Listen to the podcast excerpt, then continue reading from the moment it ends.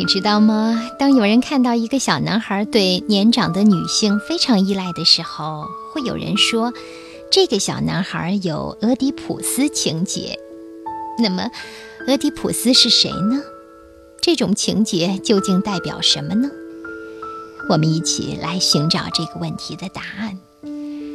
发明“俄狄浦斯情节”这个词语的人是精神分析学的创始人弗洛伊德。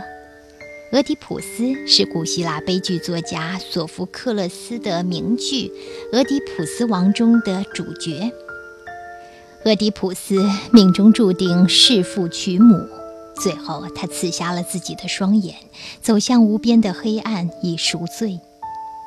弗洛伊德借用“俄狄浦斯”这个词背后的意思就是，每一个小男生似乎都有天生弑父娶母的倾向。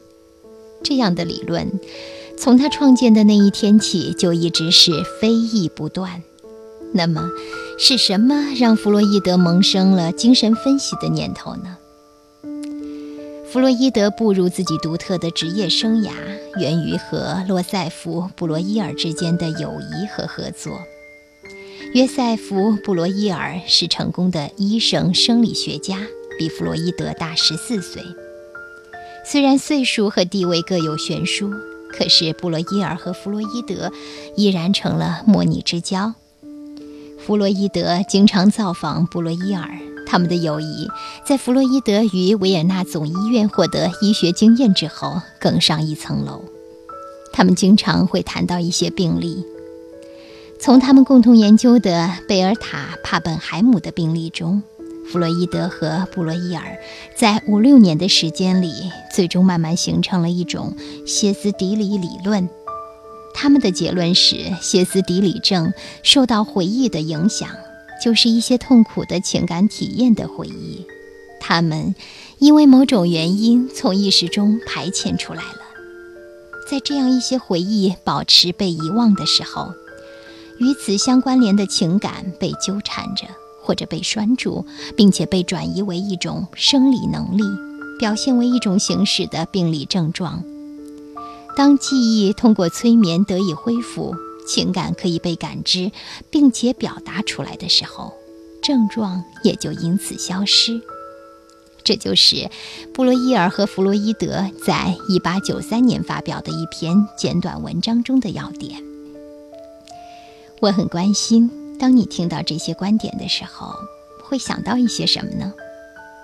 你可以不妨让自己的想象无限的蔓延。接下来我们要来说弗洛伊德的梦。梦作为一种特殊的存在，一直被神秘学所占据。弗洛伊德以他的理论和精神分析学为基础，提出了他对梦的独特理解。并且写下了《梦的解析》一书。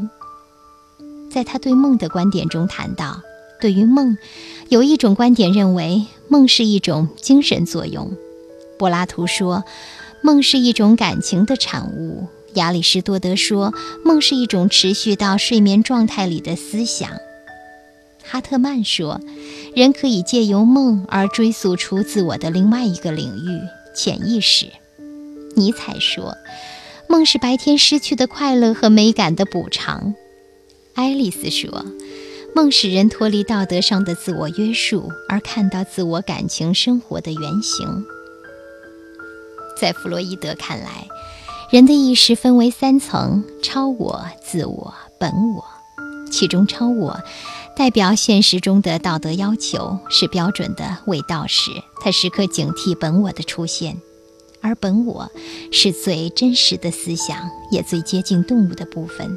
它代表的是人类原始的一面，在现实中出现的是自我，而自我则夹在超我和本我之间，努力调和着超我和本我激烈的斗争。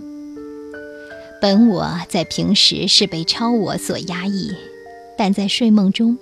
由于超我力量被削弱，于是各种潜在的意识之下的意识就冒了出来。但由于超我依旧存在，这些意识并不能够以原本的面目出现，于是这些意识就改头换面，以各种意象的形式出现。因此，弗洛伊德认为，梦中的各种意象，在剥去他们的伪装之后，将清晰地表达一个人真正的内心思想。在我小的时候，曾经做过想飞起来的梦，梦见一个仙女教了我一种飞起来的方法。在上学的时候，我经常在梦中解答各种难解的习题。长大以后，由于我有着丢三落四的毛病，所以经常会做一些丢失东西的梦。说完了我的梦，想请你也回忆一下你自己的梦，问问自己，在你的梦里，你看到那个本我了吗？